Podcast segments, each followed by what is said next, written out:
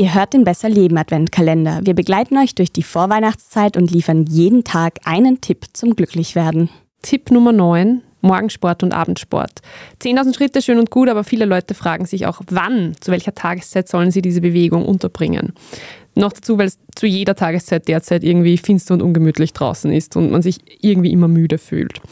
Also wann ist Sport jetzt besser für uns? Auch zu dieser Frage hatten wir schon eine Folge. Das Ganze ist ziemlich individuell, man kann es nicht so ganz einfach sagen, weil es unter anderem auch von unserem zirkadianen Rhythmus abhängt. Also ob wir eher Typ Eule oder Typ Lerche sind, also eher in der Früh gut aufkommen und am Abend müde sind oder umgekehrt.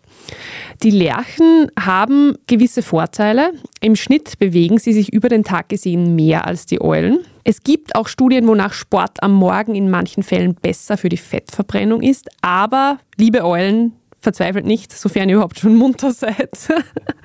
Für Hobbysportlerinnen und Hobbysportler ist der beste Sport immer noch der, den man regelmäßig unterbringt. Und da ist es relativ egal wann. Also keine Ausreden und, und raus mit euch und ran an die Fitnessgeräte. Und nicht schämen fürs Ausschlafen. Team Eule.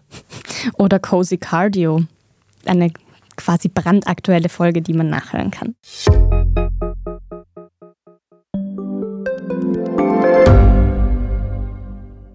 Ich bin die Franziska Ich bin der Martin. und wir wollen besser leben. Lohnt sich 10.000 Schritte zu gehen jeden Tag? Ist das Großraumbüro wirklich so schlecht wie sein Ruf? Spoiler, ja. Bringt's was, Intervall zu fassen? Wir fragen die, die es wirklich wissen und probieren es auch gleich selber aus. Bei Besser Leben, jeden Donnerstag eine neue Folge.